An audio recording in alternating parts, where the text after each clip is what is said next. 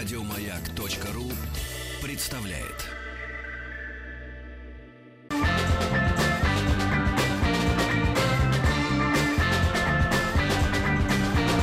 Сергей Стилавин и его друзья.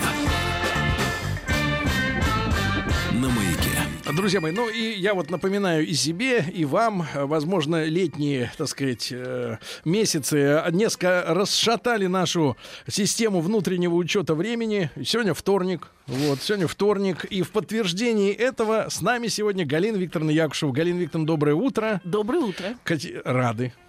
Взаимно. Рады. Галина Викторовна является доктором филологических наук, друзья мои, профессором Государственного института русского языка имени Пушкина и профессором Высшего театрального училища имени Щепкина. И сегодня Галина Викторовна э, подготовила для нас разговор на тему м, экспериментов гениев с русским словом. Да? Именно так. Гениев. Именно Но- так. А я, э, Галина Викторовна, мы с ней вот их возрадовались сегодня с утра, потому что э, и, и в исторической нашей рубрике два часа назад мы с вами э, вспомнили, что сегодня день рождения товарища Гёте.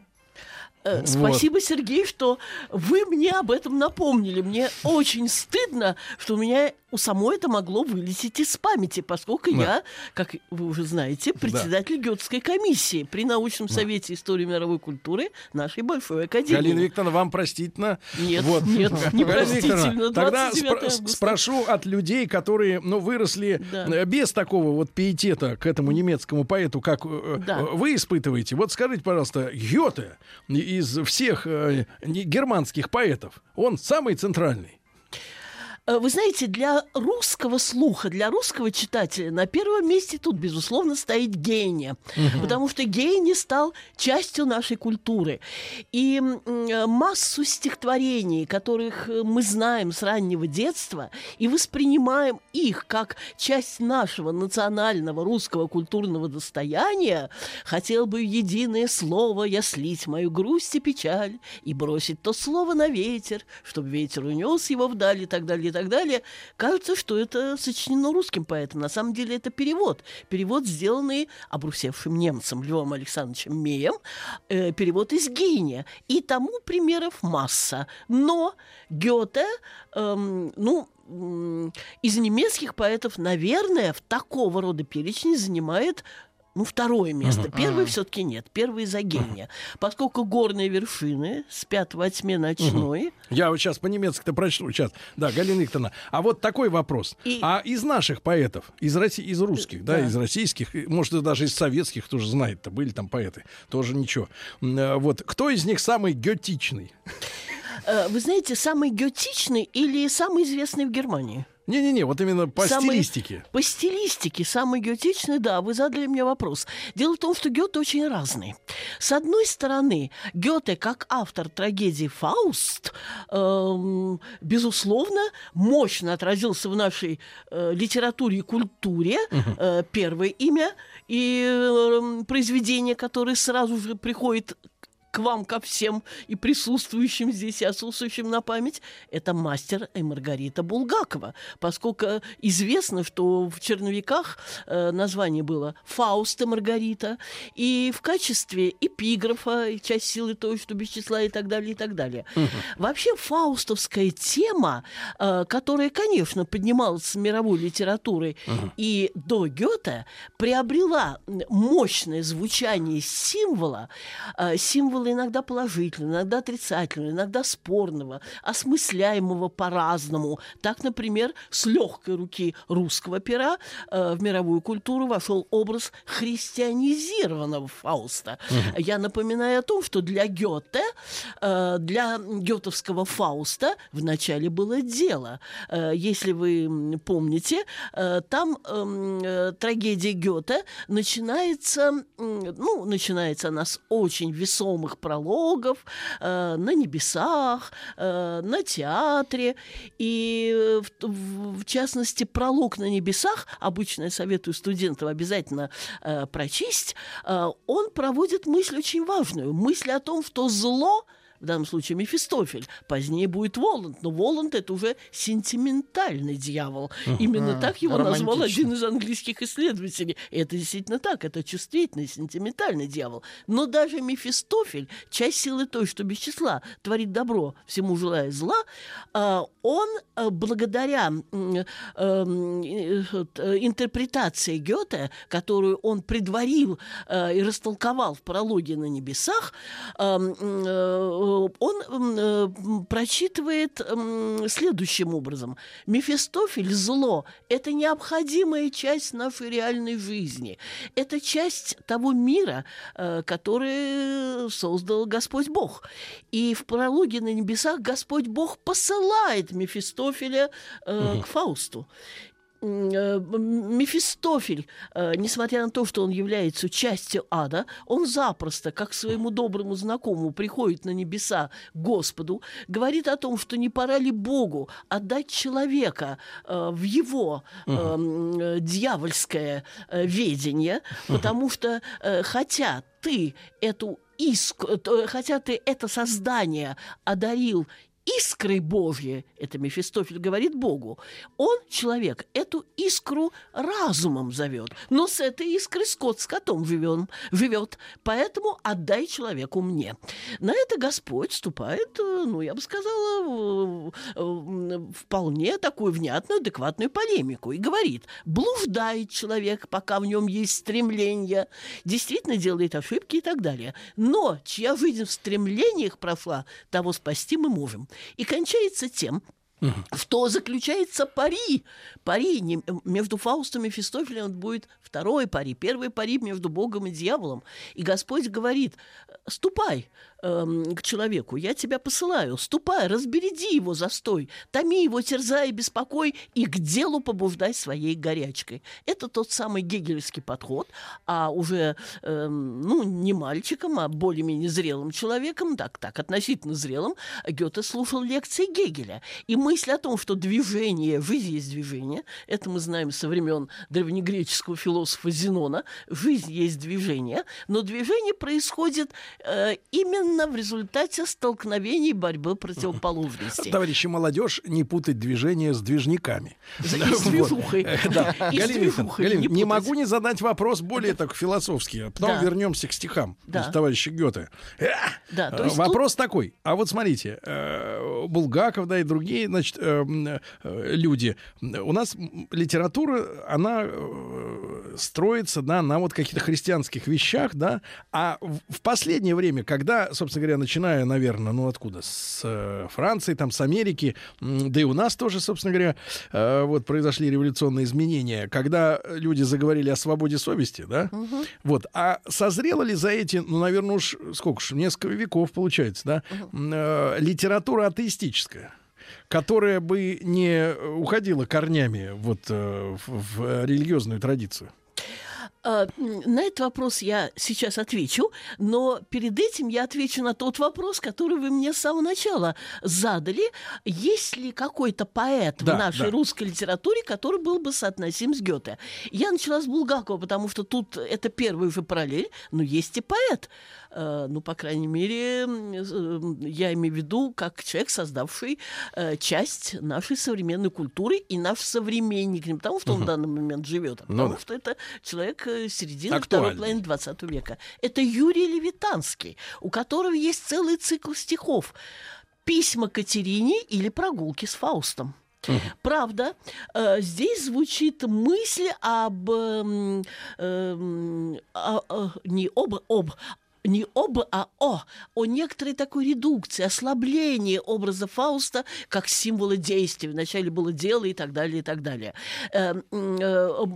Просветительский оптимизм Гёте, нельзя забывать, что он был сыном 18-го просветительского века, хотя родился он в 1749 году, и сегодня 269 лет со дня его рождения, вот, о котором вы мне, Сергей, напомнили. А умер он в 1832 году, в марте. То есть умер он э, в начале 19 века, э, но тем не менее ментально и эстетически он является сыном 18 XIX века. Кстати, не принимал романтиков, называл их поэзию лазаретной.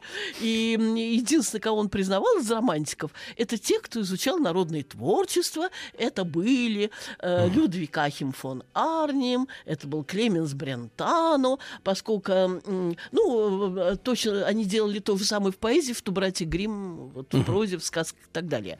Так вот. Левитанский. А, э, Юрий Левитанский. Но, но, опять-таки, я ведь намекнула на некое много, на некую многогранность, многоаспектность творчества Гёте. А начинал он «Майлид», «Майская песня», сколько у него любовных песен, угу. а прекрасные стихи «Свидание и разлука». Угу.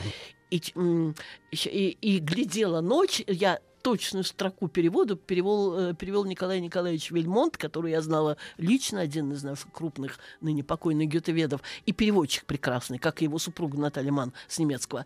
И там э, речь идет о том, как поздно вечером, чтобы никто не видел, он скачет на свидание к милой, и на него сотни глаз, и из буераков сотни глаз на него смотрела ночь. Согласитесь? Э, Галина, тогда позвольте прочесть стихотворение. Владик, можно из, та, из, из тайны третьей планеты музыку? Очень ритмически подойдет. Wanderers Nachtlied.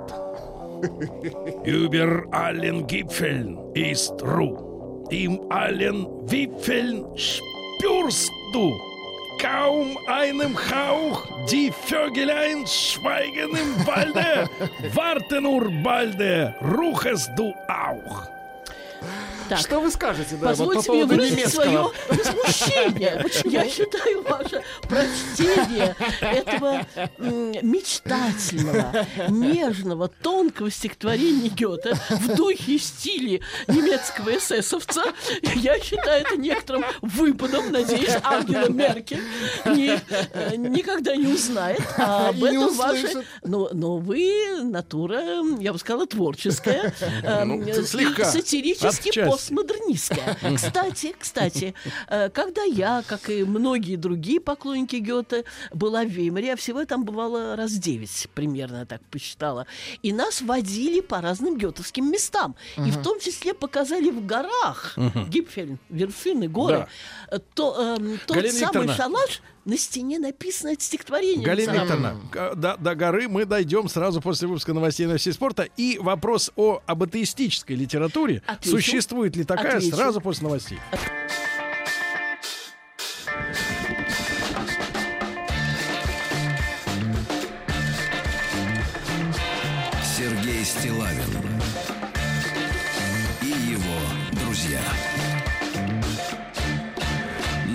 Граждане, с нами традиционно во вторник Галина Викторовна Якушева, доктор филологических наук, профессор Государственного института русского языка имени Пушкина, профессор высшего театрального училища имени Щепкина. Вот. И мы сегодня товарища Гёте как бы поздравляем с днем рождения и его почитателей.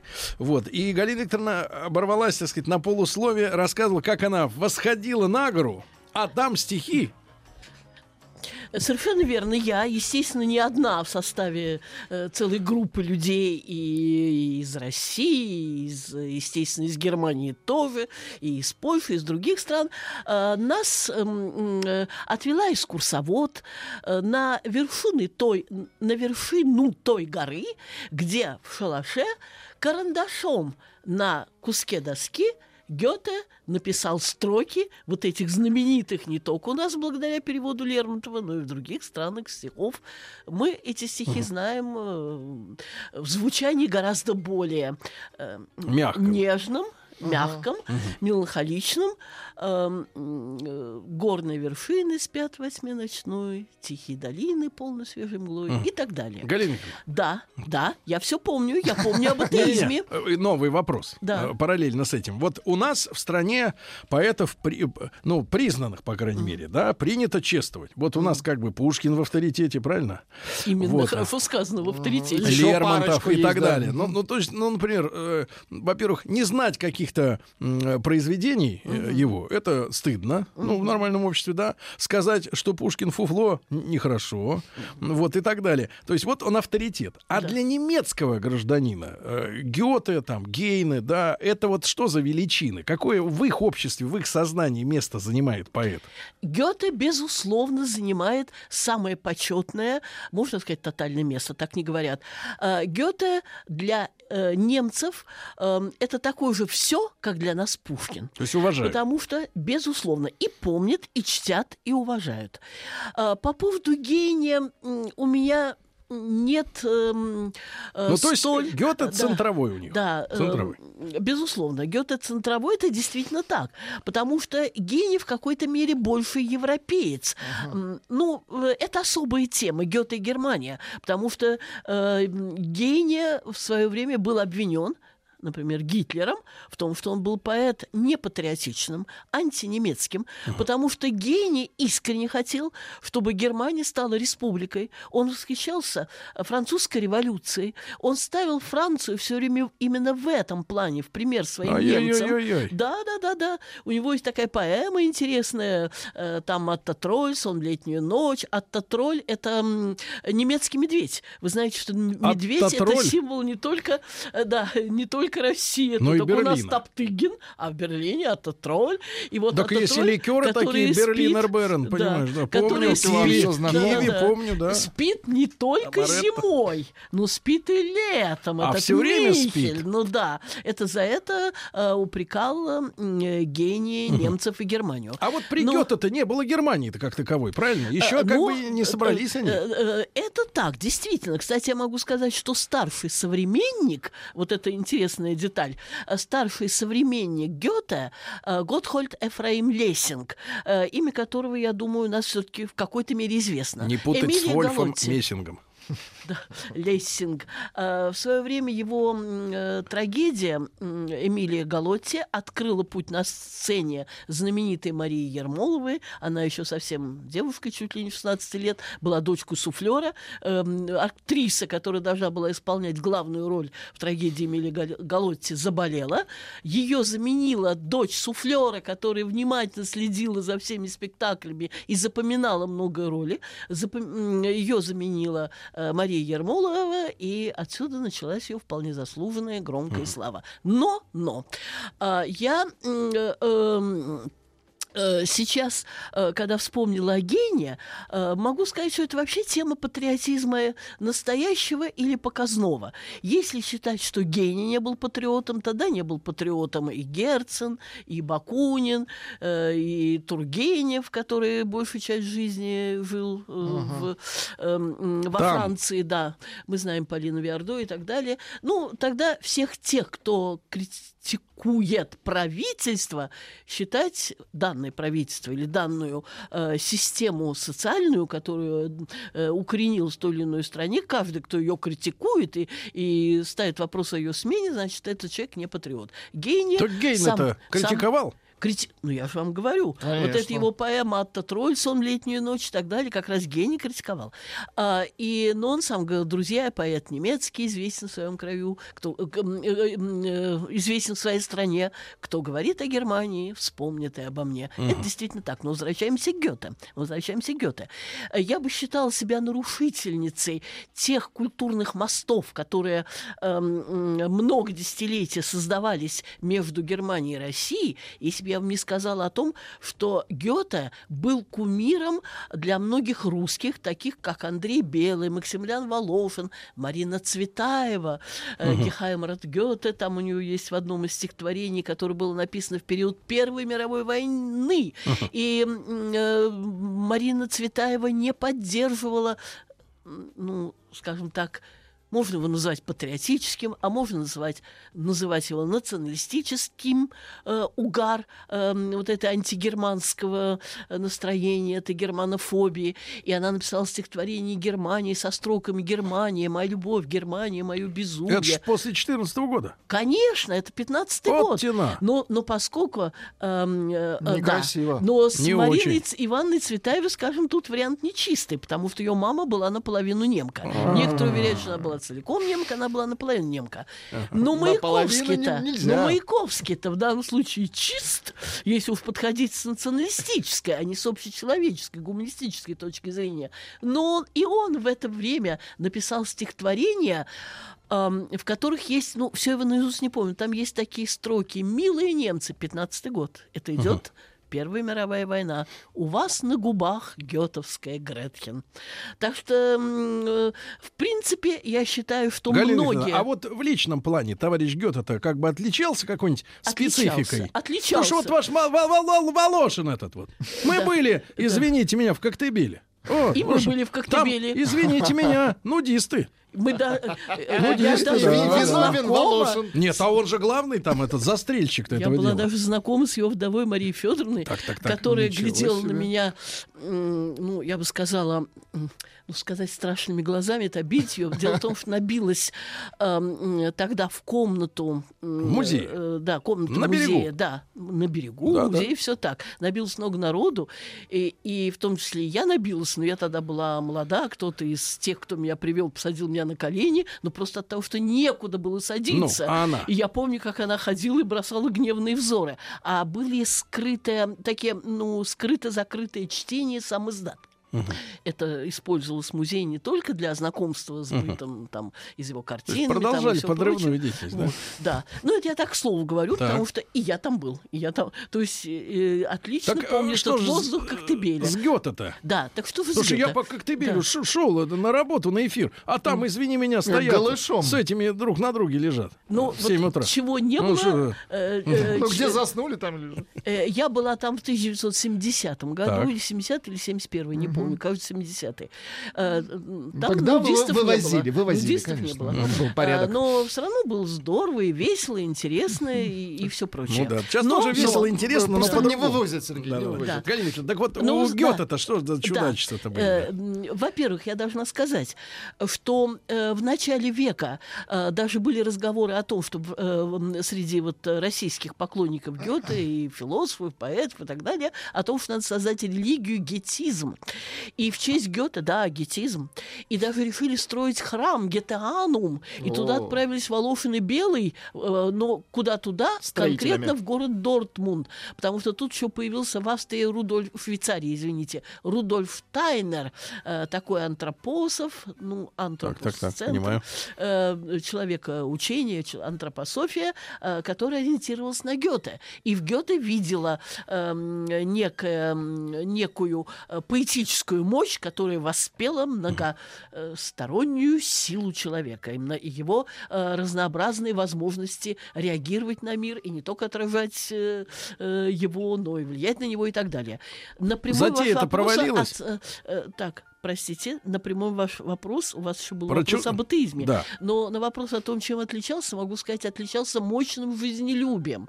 Это как? Последнее предложение, которое он сделал... эм, э, Руки. Жизнелюбие, это в смысле про женщину сейчас. ну, как вам сказать, это одно из проявлений жизнелюбия, Ну, конечно. ведь так ли? Конечно. А, Он, Очень кстати, был вариантов очень спортивен. Ам, Рассказывает эм, э, его Физкультурник. э, э, домашний секретарь, некий Иоганн Петер Экерман, который оставил книгу «Разговоры с Гёте в последние годы его жизни», что когда Гёте умер, э, ему было 82 года, э, и зашел проститься ну, с его, ну, я не знаю, как с его телом, трупом, Экерман, он был поражен совершенством этого тела. Говорит, ни одной продавленности, ни, одно, э, ни одного, ни следа ожирения, ни следа расслабления. Прекрасный скелет, прекрасно правильный, э, отличная Отличный мышечная труп. система. И, кстати, умер он легко. Говорит, он лег в кресло вздремнуть. и Да, да, умер. да. То Да вы что? Это была легкая смерть. Сидя. Он был спортивен. Он действительно любил жизнь во всех ее проявлениях. Это видно даже по его эм, творчеству, Ну вот из которое- этих слов, Галина Викторовна, следует только одно. Спорт бесполезен. Э, Да, к И, сожалению. э, ну, а по поводу его... э, обращу внимание на следующее. Как совершенно справедливо отмечают биографы, Да.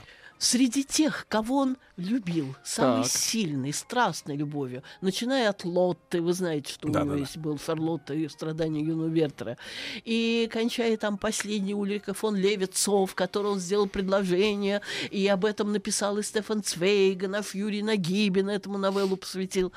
Он всех тех, кого он страстно, безумно любил, Так. он, эм, ну, как бы сказать, любил их, но слово платонически, может, здесь не подходит, он не был с ними близок. Шарлотта Фанштейн и прочее. А смысл? Ну, Вот, наказывал а таким Вот образом. Это вопрос, это вопрос Он нашего испорченного современника. Издевался. Ну, просто так не подумайте. У него э, была супруга, у него был сын, все нормально, не подумайте. Но просто так складывались обстоятельства, что близости не было. И вот лишнее доказательство, что самое чувственная, сильная, страстная любовь, ну Так. так, получалось. Э, где-то не Ну, конечно, сходились она линии. Галина Викторовна, Да. конечно, нам недостаточно ответа так получался. Да. Это вот как и, а по поводу атеизма Гёте себя Да. называл великим языком. То есть великим он себя не называл. Он себя называл Хайде, что по-немецки означает язычник. Хайде. Он называл себя Хайде, Хайде э, что означает язычник. И если он использовал религиозную символику, Так. это совсем не значит, э, что он был эм, деистом. Потому что э, очень многие используют религиозную символику не потому, что они э, верят э, в такого церковного бога, а потому что они верят э, в некое высшее начало. э. Да не, ну таких мы знаем, человеке. ребята, такие есть, конечно. Конечно. Достаточно много. Это вот э, эгоисты. Да, значит, Галина Викторовна, если серьезно, возвращаясь к теме литературы, которая не была бы основана на культурном коде христианском, да, условно говоря. Мы сегодня знаем таких литераторов, которым удалось полностью избежать э, вот э, этих цитирований, там, или ссылок, или, или необходимости, чтобы читатель был м, воспитан Ну, в я- той традиции. Да, я уже не буду говорить о том, что существует мощная литература, основанная на исламе, буддизме, Ну, синтоизме и так далее.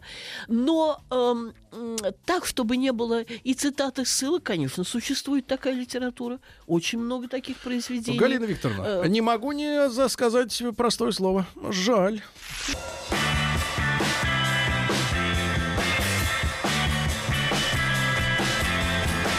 Сергей Стилавин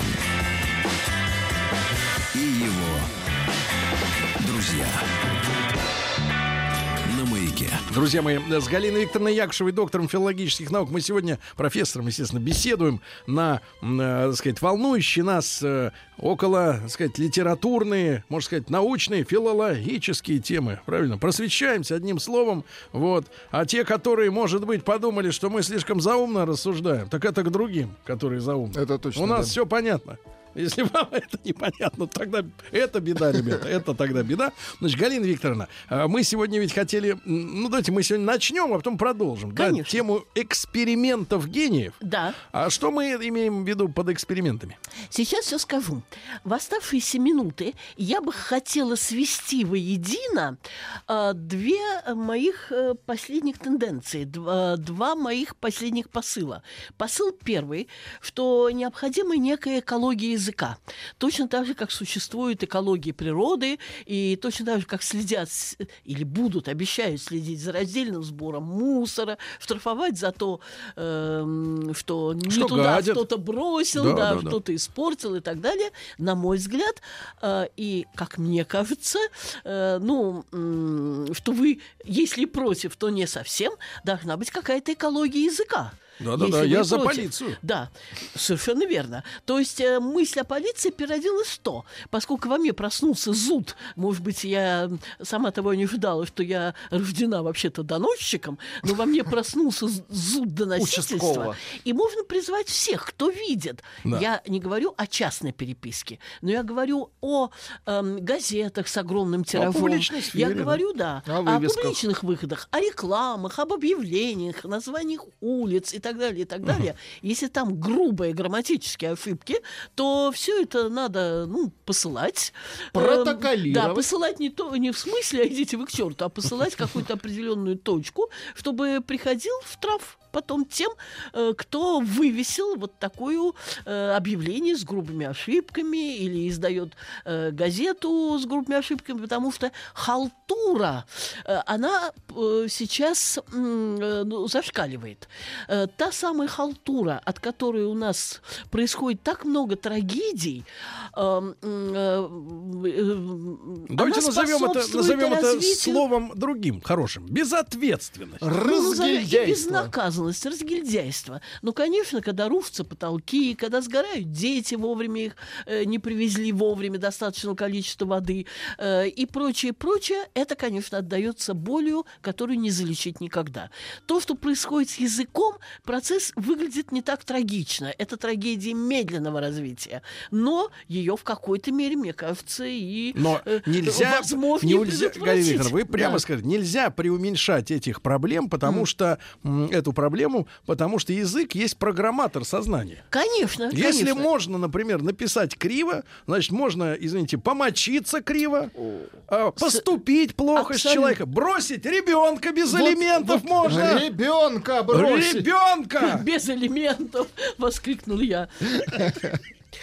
Все можно, правильно? Это с мелочей же начинается. Это многих. первые звоночки. Да, да Галина Викторовна, звон... я за полицию, да. правильно? Да. Запишите так... меня в дружину. После работы. Совершенно... А со вторая тема, да, с которой вы да, хотите минутку. срастить эту. Значит, первая тема – это то, что все-таки это безнаказанность, которая порождает безответственность и которая приводит к постепенной порче языка, причем никто не говорит о сложных случаях. Я говорю о случаях явной халтуры. Э, ну, как вам понравится, например, такое объявление? Так. Каждому, кому нравится его работа, никогда, никогда, да, никогда вы не будете счастливы, если вам нравится ваша работа. Просто пропущено слово «нет» никогда вы не будете счастливы, Любила если же. вам нравится ваша работа. Это я вам приносил, как uh-huh. показывала ну, это в газете «Метро». К примеру, uh-huh. вот такого рода. Uh-huh. Но есть у меня и второй посыл, что сейчас наш язык переживает период расцвета, потому что действительно появилось очень много неологизмов. Даже вот сейчас вы сказали «программатор». я сразу так это слово схватила. Сейчас очень много э, там э, заинстаграмится, там, uh-huh. я не знаю, uh-huh. э, зачекинится, и вообще очень. Виктор, но это же мусор. Подождите. Для того, чтобы понять, что есть мусор, а что мусором не является, для этого тщательно служители слова, консерваторы, традиционалисты uh-huh. должны все это отслеживать, критиковать, потому что, потому что э, жизнь подсказывает. Очень многие слова появились э, либо, либо э, в результате, ну, скажем так, э, группового э, словотворчества, так тоже бывает. Ну, к примеру, да. э, мы знаем знаем слово «однокашники». Оно ага. появилось слово «однокоштники», ага. Э, од, э, «одноклассники». А да. сейчас уже среди э, э, молодежи я услышала слово «одношкольники». А чем плохо? Что ж за дрянь -то? Зато эти школьники, да. они да. очень хорошо знают, извините меня, такое слово, как, извините, «рибай». Медиум, пожалуйста. Сволочь. Но, но, Рибай друзья, знает. Друзья, во-первых, было, например, слово, слово «вкус». Долгое время, до XVIII века в русском языке оно имело значение «вкуса», относящегося к пище. Угу. Но значение чувства изящного, благодаря да. э, деятелям литератора, оно, да. появилось, оно получило где-то в 30-е 40-е годы предлагаю, предлагаю аббревиатуру для нашего с вами этого самого э, патрулирования. Для полицейского Полиция Сергея. русского языка сокращенно «пря». Пря. Ну, Значит, внимание, мы... пря едет. Шухер. Шухер. И последний, что Галина Викторовна, не успеем. Галина Викторовна, в следующую Потом. программу начнем с этой мысли. Хорошо? Галина Викторовна? Спря? Да, Или спря. Того, что спря. Фалафеля. Да. Или что сделали гении. Да. Галина Викторовна Якушева, доктор филологических наук, с нами была, друзья мои. Спасибо. Еще больше подкастов на радиомаяк.ру